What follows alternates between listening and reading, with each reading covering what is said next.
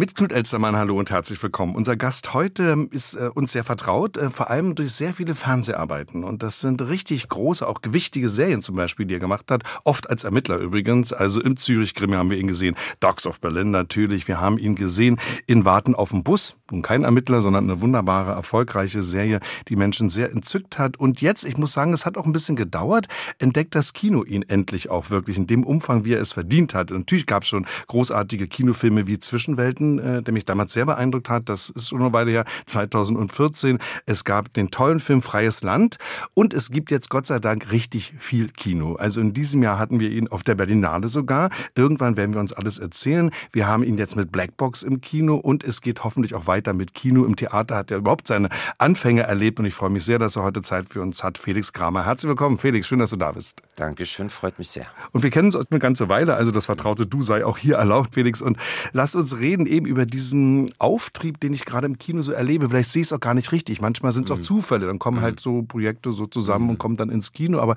ich habe schon mhm. so das Gefühl, dass sich jetzt Regisseure, übrigens vor allem Regisseurinnen, die mhm. letztgenannten Filme waren ja alle von Frauen, mhm. jetzt eben auch fürs Kino entdecken, nachdem du im Fernsehen schon so viele Triumphe hast. Naja, es ist im Prinzip, bei mir ist es so, der ursprüngliche Impuls war, glaube ich, das Kino. Als so Achtjähriger, ne? Oder das Fernsehen guckst irgendeinen Film und möchtest dann der Cowboy sein oder Winnetou oder etc. Dann kam dieses, dann kam dieses, diese Ausbildung und wenn du dann auf der Theaterschule bist, und das ist ja so eine Bubble, dann bist du erstmal, dann soll das immer, muss das eine unglaubliche Tiefe haben. Du traust dem Kino das nicht mehr zu. Das Kino wirkt auf dich so ein bisschen oberflächlich und sehr impulslastig und so mit diesem Oberflächenreiz. Dann willst du ans Theater, dann willst du auf die Bühne. Und ich habe auch erst lange gebraucht, um überhaupt eine Agentur zu haben. Ich habe gesagt, nee, danke, total lieb, aber ich will hier meinen Weg gehen und so ein Theater. Und dann ging es relativ schnell, dass ich festgestellt habe, dass die Art Theater zu spielen oder meine Vorliebe, nämlich auch das, was ich auf der Schule schon gemacht habe, doch auch sehr dem Film nahe kommt, nämlich gar nicht so distanziert, sondern wirklich auch auf der Schauspielschule, es fiel mir alles ein, Stimme verstellen, was ich im Freies Land dann auch gemacht habe, so irgendwas ankleben, so dieses, dieser, dieses Verkleiden, dieser Achtjährige, so der mit dem, mit dem Tennisschläger vorm Spiegel steht und E-Gitarre spielt. Und dann entsteht, das, so ist es auch. Dann ist ja nicht so, ich, hallo, hier bin ich, und dann kommen die Bücher und so und dann habe ich mich auch, ich habe es mir auch nicht so leicht gemacht. Ich habe auch nicht gleich alles gespielt und dann ja, hat jeder so seinen Weg, jeder so seine, manche sagen, das ist die Ochsentour, manche sagen, ja, ist einfach entschleunigt. Äh, ich bin da, wo ich bin und bin sehr froh damit so wie es gerade ist. Ist ja auch eine ja. schöne Zeit für dich auf jeden ja. Fall, wie du gerade auch beschrieben hast. Und ja. es kommt noch was dazu, glaube ich, bei mhm. dir, nämlich du hast ja schon wahnsinnig viel gemacht. Also das ist schon eine mhm. lange Liste jetzt auch. Mhm. Ähm, Anatomie 2, 2003, mhm. das war, glaube ich, der erste. Während der Schauspielschule 23, 24 warst du da. Und du musst überlegen, ich weiß es genau, dann war ein großes Kleistprojekt und dann hieß es von der Schule, willst du das oder machst du das? Und wenn du Kino machst und dann muss man sich so entscheiden, dann bist du mit 24, 25. Mhm fängst erst mal an drüber nachzudenken und dann habe ich mich für diesen Film entschieden und habe, ja, das war so eine Edelkomparserie, aber mit einer wunderbaren Casterin, Nessie Neslauer. Habe wahnsinnig viel gelernt dabei. Also über dieses Business, ne? was das noch ist, außer Rollenspielen. So. Also es ist auch eine mhm. große kommerzielle Produktion gewesen. Ja, ja, logischerweise. Ja, genau. Aber bei dir kommt eben noch was dazu, ähm, mhm. dass du, und das ist ja was Wunderbares für einen mhm. Schauspieler, für eine Schauspielerin mhm. auch, äh, so wandlungsfähig bist. Also du bist in jedem Film, den ich gesehen habe, mit dir irgendwie wirklich echt total anders. Das ist jetzt banal, aber es ist bei dir ganz radikal. So deshalb denke ich manchmal, die Leute kriegen dich auch gar nicht so schnell zusammen Richtig. mit bestimmten Projekten. Das, das dauert, deswegen dauert ja, das auch so lange. Ja, ich auch. ja, ja. Also es gab einen Agenten, der hat O-Ton gesagt, Felix, deine Fotos, entscheide dich doch mal, wer willst du sein? Das weiß ich noch wie heute. Der kam aber jetzt vor kurzem zu mir und hat mir auf die Schulter, hat mich gedrückt und sagt, du bist den richtigen Weg gegangen. Gut, dass du, weil das ist auch, braucht auch ein bisschen Mut. Ich will mir da nicht auf die Schulter klopfen. Ich weiß genau, dass der lange Dünne und der kleine Dicke und die Hübsche und die Dings, wie im Theater, also die Chargen für Caster und Produzenten einfacher sind. Und dass sich das zu erarbeiten, dass ein Regisseur sagt, ich möchte das aber mit dem machen, hast du Lust in diese Verwandlung zu gehen oder diesen anderen Weg zu gehen, das dauert. Und das dauert hier wirklich, Knut, in Deutschland noch mal ein bisschen länger, weil auch Leute fünf verschiedene Sachen nebenbei drehen.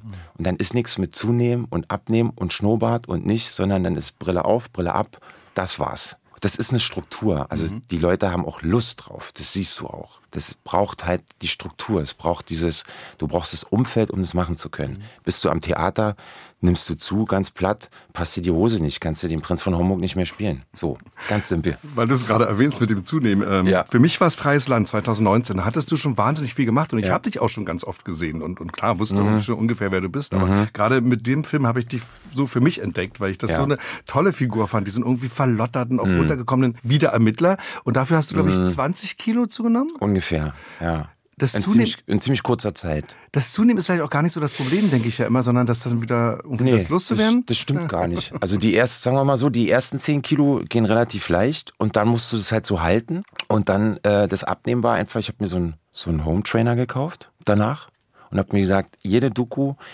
jedes Feature, jede Serie, jeden Film immer auf diesem Ding und dann darfst du nicht vergessen, das ist dieser Jojo-Effekt geht auch andersrum. Mhm. Wenn ich mit diesem Bauch jetzt zwei Jahre rumgelaufen wäre, das habe ich mir alles erklären lassen, dann wird es schwerer. Aber ich weiß noch mit Tristan, meinem Kollegen, dass wir am, als wir abgedreht waren ich, und ich mir einen Salat bestellt habe und nicht mehr die doppelte Portion, hat er gesagt, oh, der Markus, jetzt, jetzt ist er weg. So. Tristan Pütter war das. Tristan Pütter, genau. Auf den Film kommen wir auf jeden Fall noch zu sprechen, okay, weil ich den super. wirklich äh, besonders wichtig finde. Aber ich ja. merke jetzt auch, du könntest im Prinzip, wenn das mit dem Schauspielen jetzt irgendwie doch nicht mehr so läuft, auch so als Fitnesstrainer oder Abnehmberater dann fungieren. Das war schon sehr überzeugend. ja, findest du? Ja. Ja, äh, äh, weiß, weiß ich gar nicht. Ich würde, ich glaube, ich würde sowas gerne spielen, weil das so den Zeitgeist trifft. Mhm. Ich glaube, äh, über diese Ernährungsszene und, und Fitnessszene und Bewegung und äh, Schlankheitswahn und so, wenn es da ein gutes Buch gibt oder glaube ich schon, dass man eine Serie machen könnte, das würden die Leute schon interessieren. Hätten, Auch diese Abgründe, ja, ja. diesen Wahn, ne? diesen Optimierungswahn. Hätten wir jetzt sogar wieder eine Serienidee geboren hier. Haben wir. Gleich Siehste? in der ersten Runde. Ja.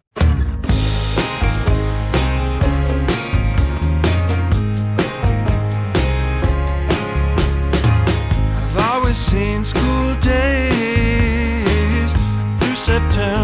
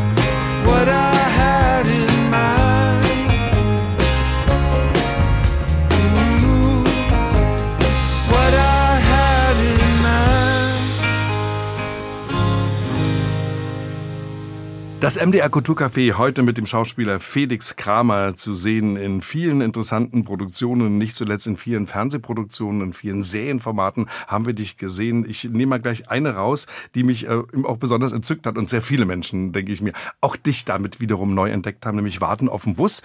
Äh, mhm. Diese schöne Serie von zwei Leuten, äh, die irgendwo in Brandenburg an dieser Bushaltestelle rumhängen. Äh, der andere ist Ronald Zerfeld, äh, den mhm. du schon ewig kennst, mit mhm. dem du auch schon gedreht hast, Zwischenwelten zum Beispiel.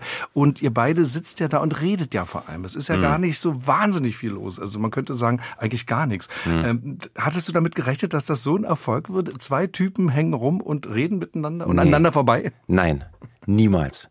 Also was man auf jeden Fall sagen kann, ist, dass man, wenn man so unterschiedliche Sachen macht, dass man über die Jahre sagt, man müsste mal was machen, wo eigentlich nichts passiert. Ja. Und das sagen alle. Und man traut sich aber so wenig, ne, das zu tun. Und dann kamen diese Bücher und ich sagte, ey Ronny, hast du diese Bücher bekommen? Ja, ich, ey, das, das ist, das müssen wir machen. Das müssen wir machen. Weil Bukowski, Olli Bukowski, der, das ist, also wenn er was kann, dann ist es diese Sprache. Das ist, man muss schon dazu sagen, weil wir auch gefragt wurden, ist das improvisiert? Ja. Nee, eben nicht. Das ist so ein bisschen wie Gerhard Hauptmann modernisiert, wo man auch denkt, das ist alles Straße und Jargon. Nee, das ist wie eine Kunstsprache. Also Bukowski schreibt so, dass man denkt, so reden die und so. Und was da verhandelt wird, gestern hat mir wieder einer gesagt, man fängt diese Folge an und man weiß am Ende gar nicht mehr, wo ging es eigentlich los, aber man ist dabei und es ist wie so ein Surfen. So, eigentlich, so, weißt du, so äh, Seppen. Ja von einem Thema zum anderen. Und ich finde es sehr berührend zum Teil. Und dass das so den Nerv getroffen hat. Und zwar nicht nur bei den Atzen, die sagen, so bin ich, sondern auch in der intellektuellen Welt, die dann kommen dann mit Beckett und Endzeitstimmung und Godot und auf wen, wer ist denn eigentlich der Bus und so weiter und so fort. War natürlich großartig. Und ich, äh, ich glaube, die schreiben weiter und haben eigentlich vor, äh, eine dritte Staffel zu machen. Würde, Schauen wir mal. Würde mich sehr, sehr freuen. Ich meine, ein hm. Objekt der Begierde gibt's ja immer, nämlich die Busfahrerin, ja, ja. also die wunderbare Jördis Triebel. Auf jeden Fall. Gibt auch eine Frau, die Absolut. selten auftaucht, aber immer wieder doch mal da ist. Äh, man ist halt auch ganz, erleichtert, finde ich, Wahnsinn. wenn sie mal kommt ja, ja. und die Szenerie so belebt auf ihre Art. Aber weil du gerade sagst, es ist eben nicht improvisiert, es wirkt aber so mhm. von euch beiden. Und da denke ich mir, das ist dann wiederum eine schauspielerische Erfahrung. Das ist die Erfahrung und ich glaube, das ist auch das Verständnis zwischen Ronny und mir, dass man, wenn man sich schon eine Weile kennt, so, ich beschreibe das immer so, dass man, der könnte jeden meiner Witze beenden. Also, und seine Witze, die fallen und stehen auch mit mir. Entweder ich lache drüber, weil ich, weil ich ihm Gefallen tun will, oder ich, oder ich lasse sie verrecken, weil ich denke, ich habe schon hundertmal gehört. So wie das halt immer so ist. Ähm, wir verstehen uns. Es gibt so eine Art von ähm, unausgesprochener Verständigung, die es braucht. Und ähm, naja, und dann in dieser Sprache zu Hause zu sein. Und improvisieren, natürlich fangen dann, fängst du an nach der ersten Staffel, du kennst die Figur und kannst sogar, kannst sie sogar auf einmal verteidigen gegenüber den Autor. Das hast du beim Anfang, traust du es nicht. Und da fängst du nicht an, dem Autor zu was zu erklären. Ähm, und ja, und dann ist es auch Regie. Regiesache. Zwei unterschiedliche, die sich aber sehr gut zurückgenommen haben und da nicht irgendwie so sagen, ich mache das so, ich, ich setze noch einen drauf. Dann haben wir den wunderbaren Hund und ein super Team und es war schon alles so ne, irgendwie sehr, so ein bisschen, viele haben so von Kult gesprochen.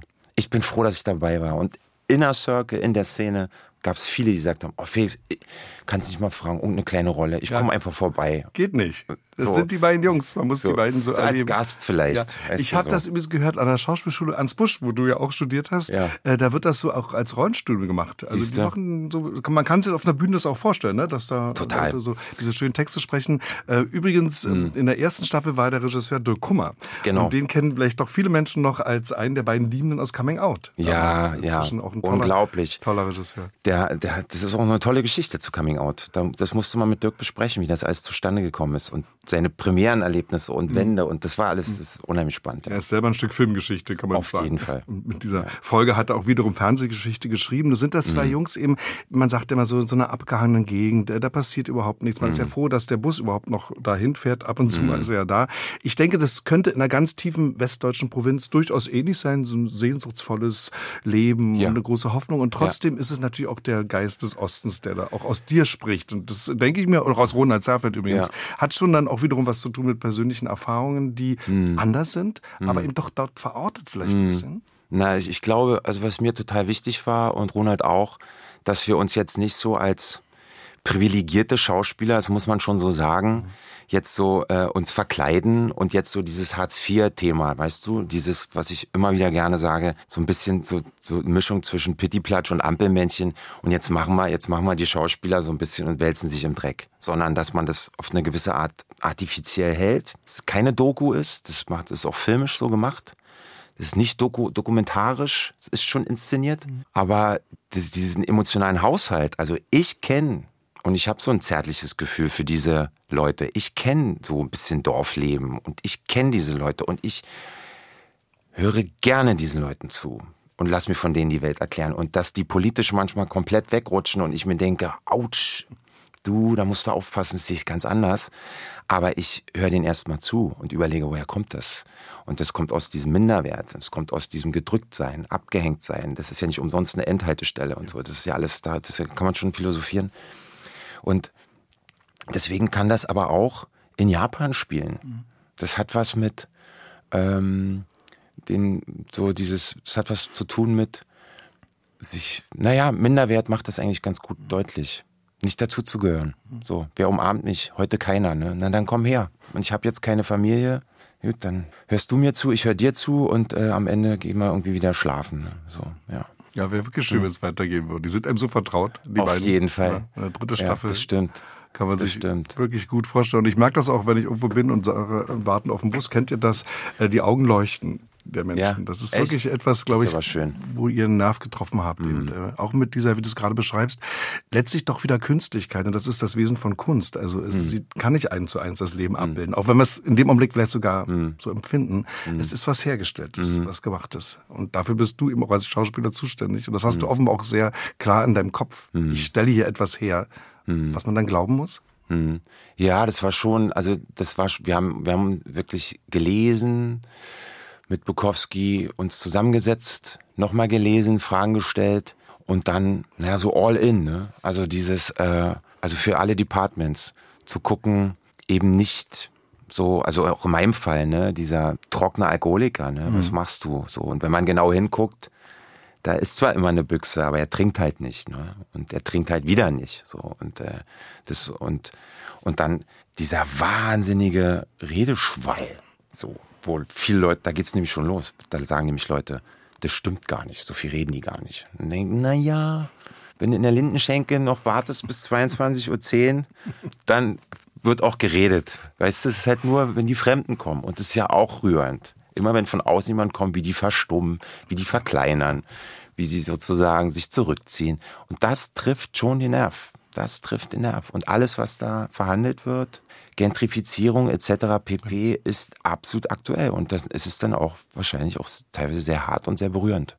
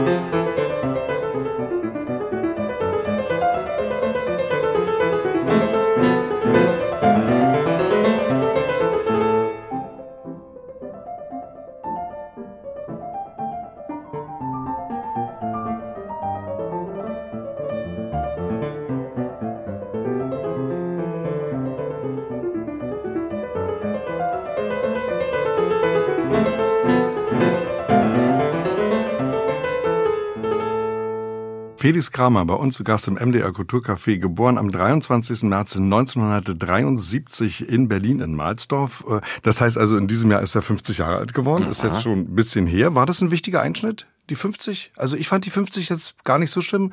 Äh, Ja. Über die 60 wollen wir jetzt nicht reden. Echt, die ja? kommt ja, ja. Nee, ganz ehrlich, für mich so, ähm, ich merke, dass, dass das Umfeld reagiert anders. Das Umfeld möchte nett zu dir sein, macht ganz viele Komplimente oder wollen besonders hart und ehrlich zu dir sein. Ähm, das beschäftigt die Leute viel mehr.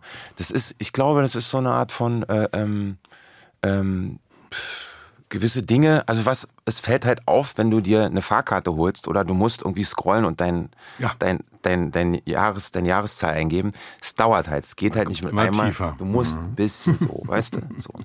Ähm, ansonsten war es ein schöner Tag für mich und ich habe eine gute Zeit und ähm, drumherum die Leute sind gesund und ey, alles gut. Natürlich. Ja. Dein Vater ist Juri Kramer, also mhm. Regisseur, und mhm. deine Mutter ist eine sehr bekannte, auch sehr beliebte, wie ich immer fand, sehr sympathische Schauspieler. Übrigens ja. in der DDR war sie viel beschäftigt, vor allem im ja. Fernsehen, nämlich Petra Hinze. Mhm. Und jetzt könnte man ja sagen, wenn man aus so einem Elternhaus kommt, du mhm. bist bei deiner Mutter aber aufgewachsen, mhm.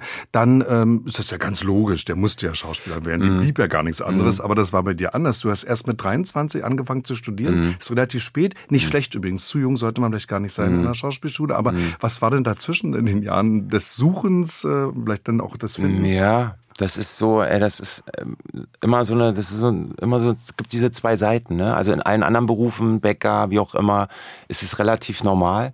Aber dieses künstlerische Ich, ne, was auch ein bisschen mit Ego verbunden ist und so, braucht irgendeine eigene Dynamik. Du kannst als Künstler, glaube ich, deinen Eltern nach, so dieses Nacheifern ist schwierig einem bestimmten Alter, gerade Pubertät und so. Du willst ja dann, und wenn du dann dem sozusagen nachrennst, du willst irgendwas Eigenes schaffen. Bei mir war ganz stumpf, ich wollte eigentlich Baggerfahrer werden, vielleicht auch aus Protest. In meiner Familie waren ganz viele Musiker, Lyriker. Aristokraten halt. Ne? Und ich war halt so, ich, für mich war das diese Schauspielerei auf einmal auch gar kein Beruf, aber das war natürlich Teil der Pubertät, wenn du alles in, in Frage stellst. Muss aber dazu sagen, ich war auch ein Probenkind. Ich kenne die Probebühne als kleines Kind und habe mich da gelangweilt und bin da eingeschlafen. Kenne aber die Bekannten und Freunde meiner Eltern dieses nach außen und beim Geburtstag mit einem Akkordeon auf den Tisch steigen, das macht schon was mit dir. So, ne? Die sind sich das zu trauen. Und ähm, irgendwann kam dieser Entschluss. Und dann, ja, wenn ich jetzt so Kinderfotos sehe, wie ich mich verkleidet habe, da ist äh, diese Lust und die ist bis heute geblieben. Ja, hast ja gerade gesagt, bin 50 geworden und dann irgendwas ist da, was mich immer noch reizt, das weiterzumachen. Und es war natürlich auch, du kennst auch die Kehrseite in diesem Beruf. Du kennst das, was du, wenn du da so naiv reinrennst und denkst, Schauspielerei hat was mit Ausschlafen zu tun und viel Geld verdienen und alle, alle kennen deinen Namen und finde ich ganz toll, kennst du eben auch, dass dieser Beruf auch mit vielen Zweifeln verbunden ist. Ob man das am nächsten Tag noch kann. Dass du so gut bist wie die letzte Vorstellung, wie der letzte Film und wenn das nichts geworden ist, dann, also diese Zweifel, du hast sie alle gehabt, du hast mit allen gesprochen, Knut, du weißt, wovon ich rede mit denen musst du dich auch auseinandersetzen. Und das siehst du auch. Und das hat mich vielleicht auch warten lassen. Mhm. Aber bisher, wir sind super versöhnt damit und sie freuen sich. So, und ich muss immer wieder Leute Laufbahn. grüßen. Ja. Grüß mal hier, grüß mal ja, da, grüß mal ja, da. Ja, so. Ich dachte jetzt gerade, als du sagtest an Kurt Böwe, den du auch äh, kanntest, äh, glaube ich. Ja, begegnet, kenn, ja, ja. Und äh, du hast ihn mal irgendwann zitiert im Interview und er hat mir mal gesagt, du siehst nur die Spitze des Eisberges, nur die wenigen Schauspieler, die es geschafft haben. Und im Zuschauersaal, werde ich nicht vergessen, sitzt immer der Marquis de Sade. So sah er uns. er musste da sitzen Leute äh, mit geschärften Messern sozusagen. Natürlich. Also, ne, also dieses ähm, die, also für mich zum Beispiel, wenn ich im Theater bin und gehe in eine Premiere und sitze dort, dann denke ich, wie kann man jetzt dort sich hinstellen und sich verausgaben. Ja. Stehst du hinter dem Vorhang und hast acht Wochen lang geprobt und bist wirklich wie, das hat ja auch so was Infantiles, ne, dieses Homo Ludens, so ein richtiger, so ein spielender, so ein Überlebensprinzip, mhm. ne, so ein geschützter Raum. Und dann willst du unbedingt raus. Und das ist natürlich toll, aber ist natürlich auch immer mit Zweifeln verbunden. Mhm. Absolut. Und das, ich glaube, dass dieser Motor Angst und Zweifel auch total wichtig ist. Also für alle, für jeden Sportler, also Fußballer, Künstler, immer dieses das Zweifeln lässt uns ja auch Fragen neu formulieren. Das ist wichtig denke, es hat aber auch wirklich zu tun mit deiner Theatererfahrung. Du bist dann mhm. äh, irgendwann, also erstmal hast du einen tollen Beruf eigentlich gelernt, Dekorationstischler. Also das, das ist aber auch schön gesagt gerade. Ja. Hast ja eigentlich einen tollen Beruf ja, gelernt. finde genau. ich auch. Also einen ganz soliden, weil du jetzt von den ja. Zweifeln sprichst. Gut mit 17 Tischler. Ja, da hast und du Holz und das ist schöner Werkstoff. Ich weiß, jetzt mittlerweile Toll. oder schon seit längerem bin ich froh, weil ich kann Sachen selber bauen und so. Ja, kannst aber mit du mal noch. 17 kommen die Erwachsenen und sagen dir, oh, so ein toller Beruf. Willst du das hören? Will man mit 17 überhaupt gelobt werden von den Eltern? Ich weiß, das ist so. Nein, ich habe diesen Beruf gelernt, bin froh, dass ich ihn gelernt habe, weil ich gelernt habe, dass es auch Berufe gibt, wo nicht diskutiert wird. Mhm. In unserem, in der Schauspielerei hat ja jeder irgendwie recht und es hört ja nicht mehr auf. Wenn der Tisch schief ist, ist er einfach schief.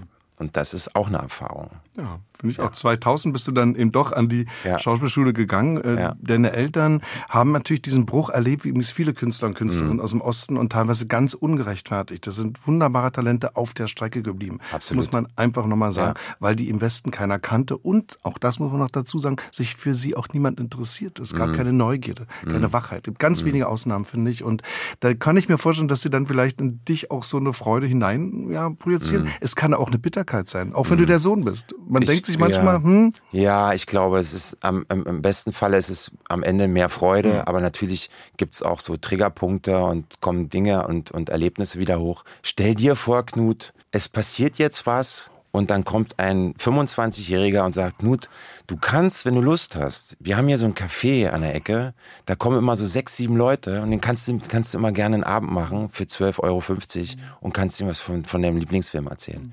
So ist es manchen vorgekommen. Es ging gar nicht um Übersehen, es ging, dass du dieses Zurückrudern und dieses, ich, also böse Zungen behaupten, du bist hier zu fein dazu. Aber du musst überlegen, für Schauspieler und Schauspieler und Regisseure, die haben Autorenfilme, die haben Romane verfilmt, die haben Mehrteiler gemacht, etc., Theater gespielt. Und dann kommt dann irgend so ein, äh, ähm, mögen mir alle Münchner verzeihen, so ein Münchner Produzent, 24 mit so einem neongrünen Pullover umgehangen und äh, fragt, was hast du gemacht? Die letzten 30 Jahre. So, das ist schwer. Da muss man cool sein und hart sein. Viele haben es geschafft und viele sind auf der Strecke geblieben, aber was meine Eltern betrifft, ich, die können sich für mich freuen. Das ist schön und sie haben, ob sie sich versöhnt haben, das ist ein großer Bild. Das weiß ich nicht. Das müssen sie selber in den stillen Momenten sich diese Frage stellen. Aber ich bin, ich hoffe, dass ich irgendeine Art von es ist keine Wiedergutmachung. Das mhm. geht nicht über Bande. Wie gesagt, es gibt das künstlerische Ich. Du kannst nicht als Sohn irgendwas zu Ende bringen. So, weißt du, das ist, glaube ich, das muss jeder für sich ausmachen.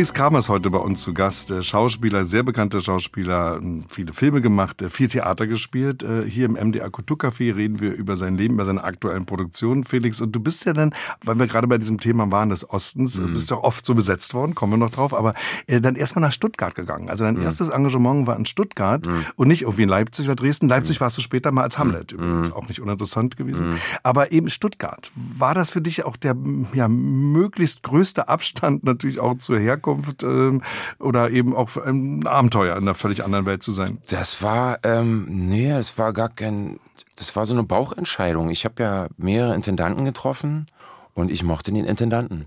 Und ähm, bei mir hat ja diese Theaterliebe, also dieses Festengagement, es hat ja nicht lange gehalten. Ich bin ja relativ schnell, habe ich gemerkt, dass das gar nicht meins ist. Ich habe viel reinprojiziert, aber das hat mir ja schon.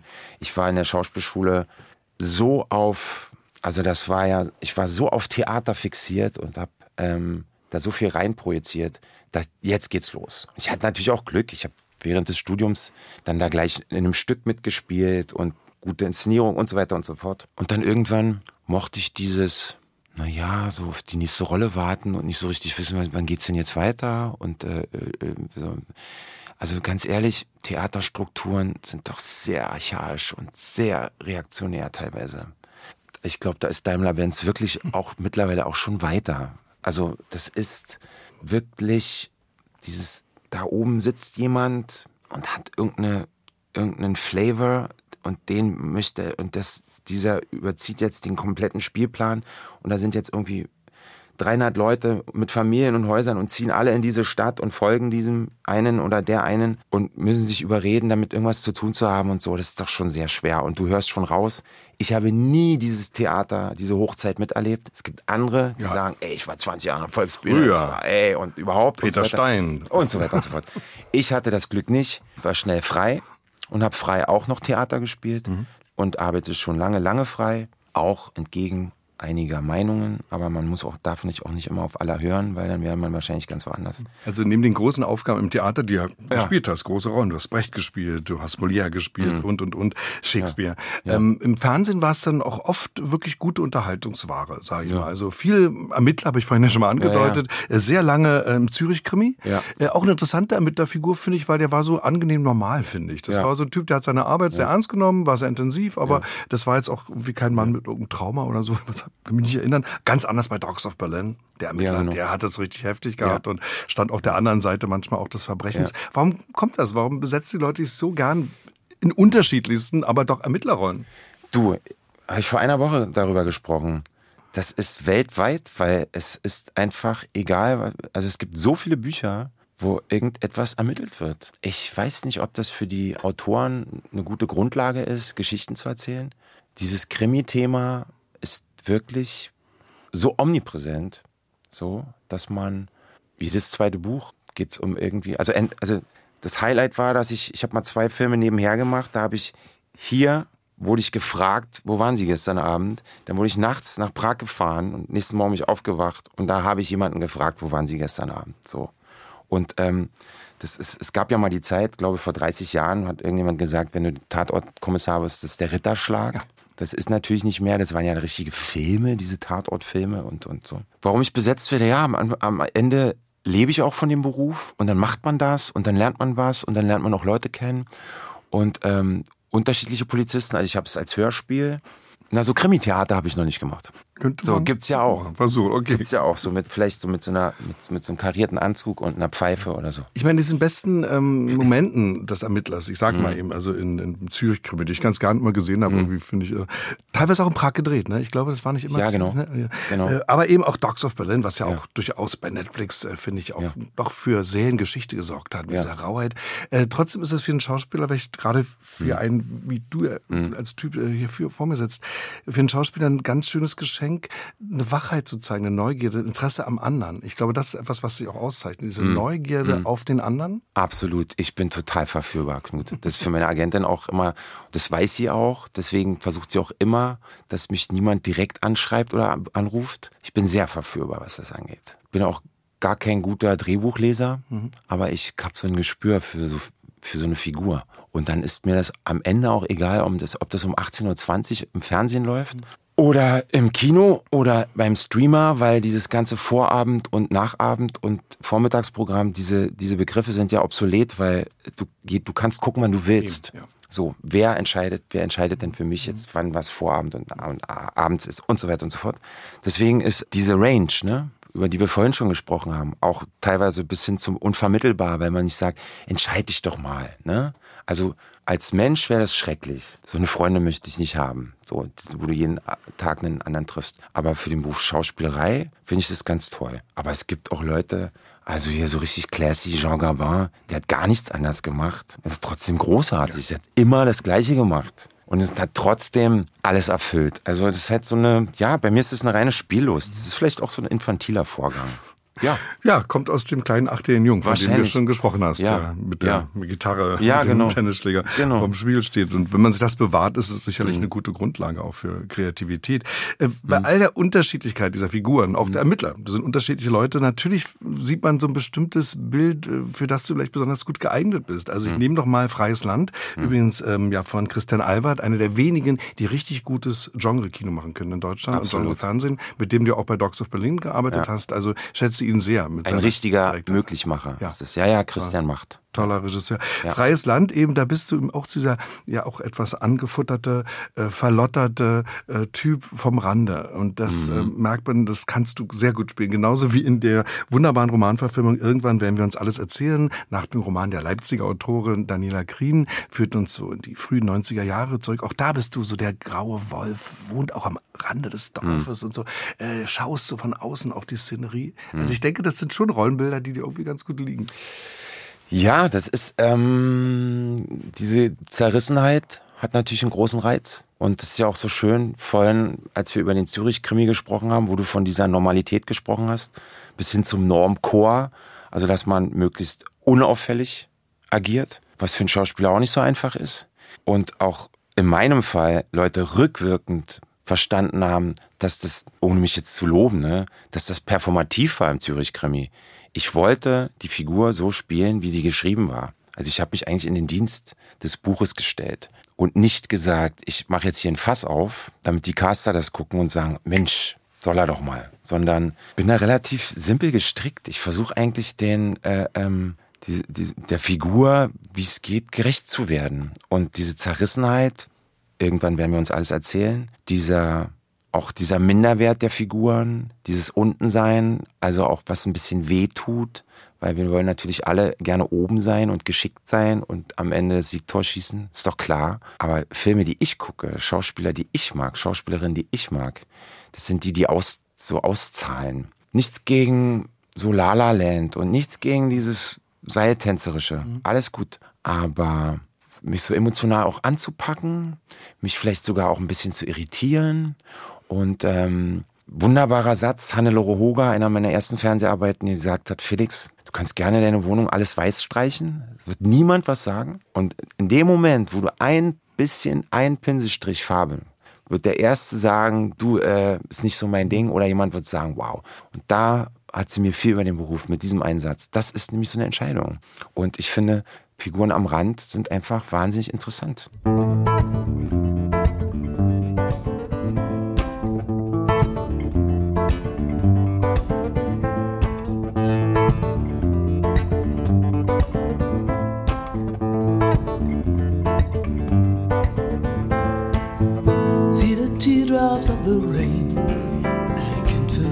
all the colors in my brain understand all the magic in my mind, all the feelings deep inside. I am, I am what I wanna be.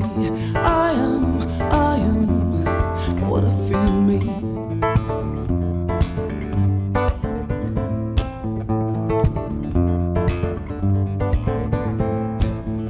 Watch the sunrise in the sky I can't explain all the troubles in my life. Wanna read all the mysteries in me, all the capabilities. I am, I am what I wanna be. I am, I am what I feel me. I am, I am what I wanna be.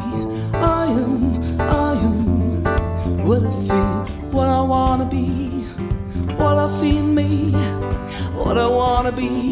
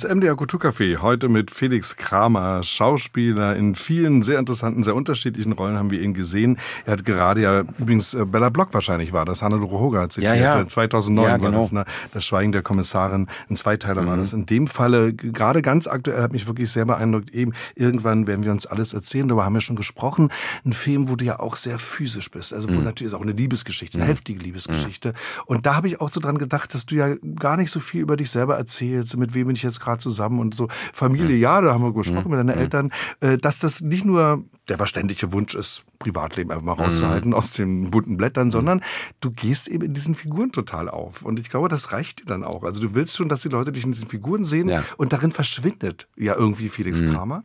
Hm. Naja, wenn du es so sagst, ist natürlich so, wird mir gar nicht so bewusst. Ne? Meine Agentin Andrea Lambsdorff sagt, ich mutiere, wenn ich arbeite. So. Es ist mir, Knut, ehrlich gesagt, nicht so bewusst.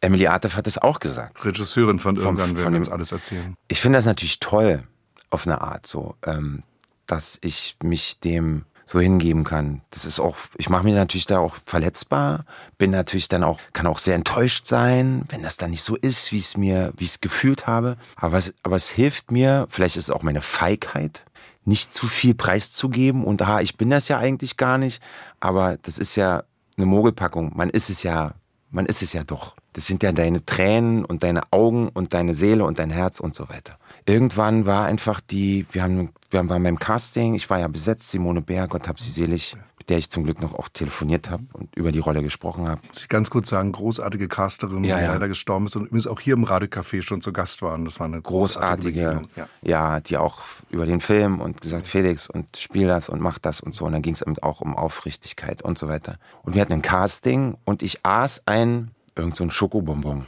wollte mir den auspacken. Und Emily guckte mich an und sagt, nimm mal noch ein bisschen ab. Und zum Thema Körperlichkeit. Das sollte dieses Versehrte. So, der trinkt lieber, als dass er was isst, der vergisst sich und so. Und dann geht es in diese Körperlichkeit, dann geht es in den Dialekt, auch unterschiedliche Meinungen gibt. Aber so ist es halt. Und dann hilft mir das total am Anfang, außen anzufangen. Knut, das ist wie, wenn man morgens aufsteht, ich weiß nicht, nicht gleich mit der Meditation zu beginnen, sondern erstmal zu überlegen, welche Hose du dir anziehst. Das ist auch erstmal so ein Außen und dann ko- kommt vielleicht der innere Vorgang.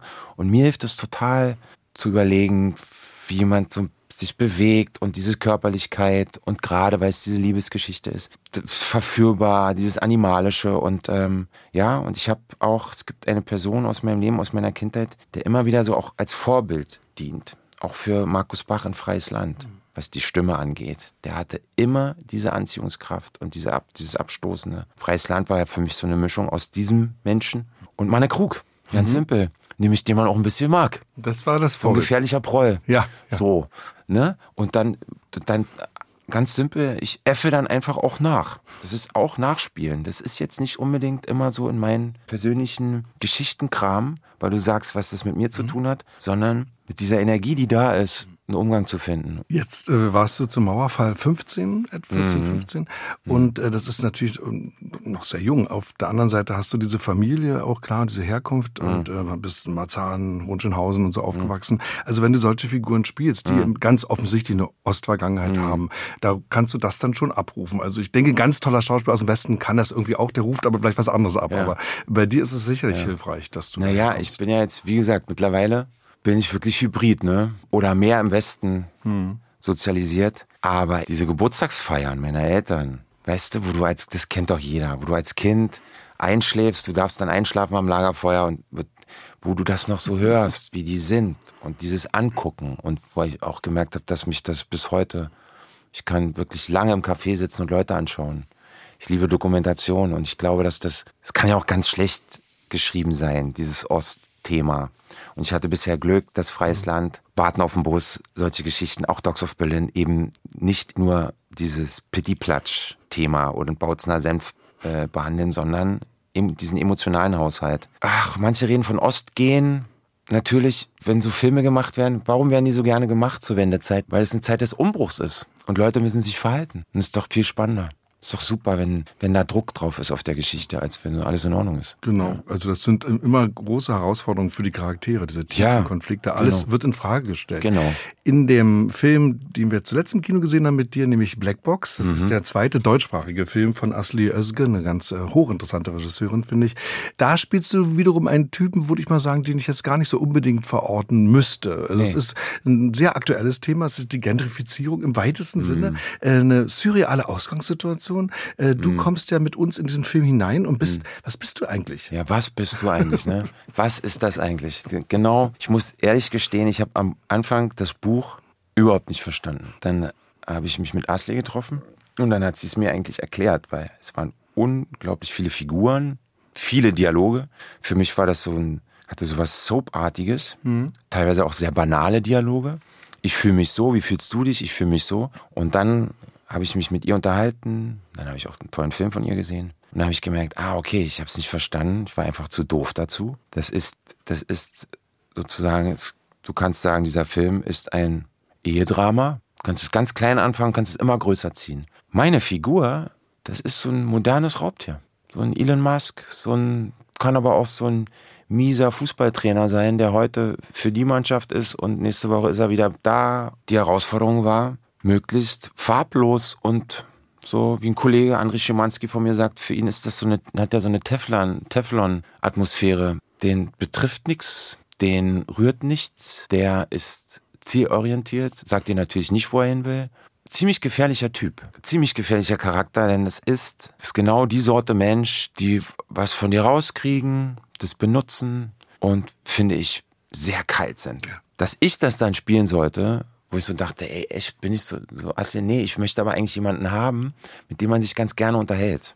Und daraus Dann baue ich was. irgendwas, ist eine, Brücke bauen kann. Und daraus baue ich dann Ja, was, ja. Mhm. dass man dem vielleicht dann doch traut und so und sagt, nee, nee. Und so und so findet der Film ja auch statt. Der ist ja am Anfang, gibt's ja dieses wirklich, Mhm. dieses tolle Szenario. Der ist wie dieser Kasten, der da in diesen Hinterhof eingelassen wird. Es ist so eine Art Entwicklungsbüro. Also man muss das nicht so festlegen, man kann es Ja, so interpretieren. Er kommt vielleicht rein als so eine Art Entwickler, ist aber bereit, mit den Leuten zu reden. Genau. Nicht? Also bietet das ja auch an. Äh, ist aber, wie du schon sagst, ein totaler Fremdkörper natürlich, diese Komplett. Blackbox, äh, in diesem alten Hinterhof, der in Berlin sein könnte. Es könnte aber auch Hamburg sein Ja. oder so.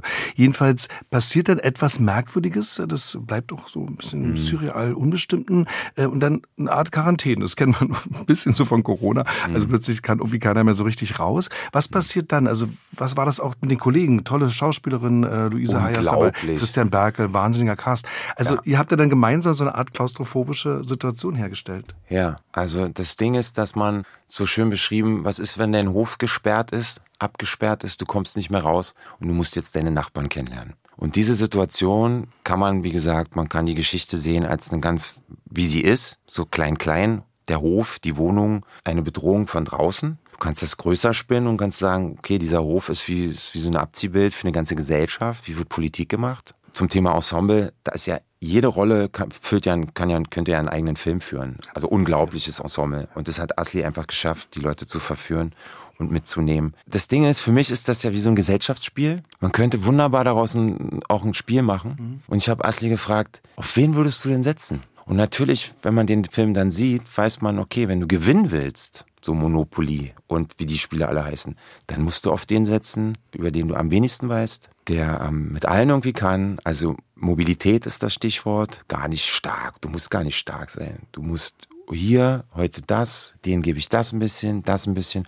Und für mich war das, ich habe mich an ein paar Regisseure erinnert, die so arbeiten, nämlich so ein Ensemble, mhm. weißt du, jeder kommt mal vorbei und so. Ich habe viel mit Assi darüber gesprochen und dann war das sehr, sie arbeitet sehr, es hat so einen improvisatorischen Charakter. Gar nicht, es wird gar nicht groß festgezurrt immer so rein. Ich finde den Film auch sehr witzig. Wirklich witzig. Christian Berkel, sensationell, ja. was er da macht. Wirklich toll. Aber es ist eben auch, wie du sagst, äh, durchaus verstörend. Äh, es ist mhm. irritierend, äh, diese Menschen zu sehen. Und was du gerade beschrieben hast, mhm. dieses Ensemble, in dem ihr alle irgendwie äh, da mhm. tätig seid, das ist vielleicht etwas, was sich auch erinnert an Theaterarbeit. Also, dass man eben gemeinsam was macht, dass sich da niemand nach vorn schiebt, sondern dass man so ein gemeinsam so ein Produkt herstellt. Wo steht jetzt in deiner doch sehr langen Filmografie, nämlich Fernsehen dazu, äh, diese ja auch sehr merkwürdige, sehr unbestimmte Figur. Ja, das ist immer, wie das immer so ist. Ne? Die letzte Figur ist immer die, die man, für die man steht. Ich hatte so ein bisschen Schiss, weil dieses, worüber wir gesprochen haben, dieses Verwandeln und Kostüm und was machen wir hier und können wir da noch was machen, alles weggefallen ist. Diese Figur wird eher moderiert, auch die Geschichte. Ich bin eher Moderator. Mhm. Ja, Knut, sei mal ein Moderator. Vorher ja. hast du dich irgendwo im Dreck gewälzt und hast, hast, die, hast die Zunahmen, Stimme verstellt, das gemacht, laut, bringst.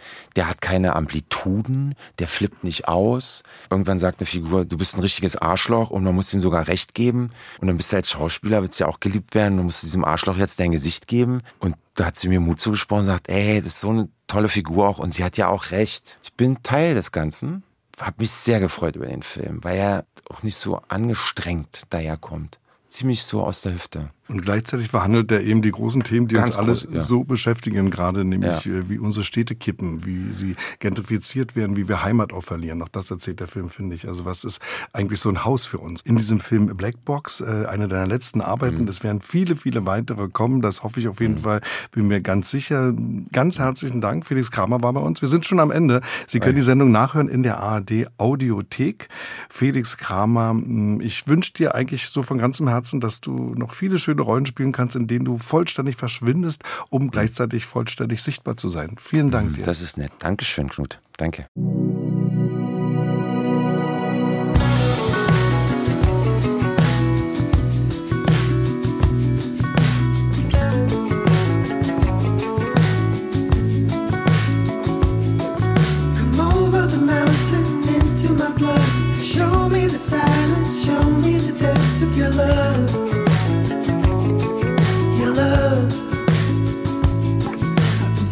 My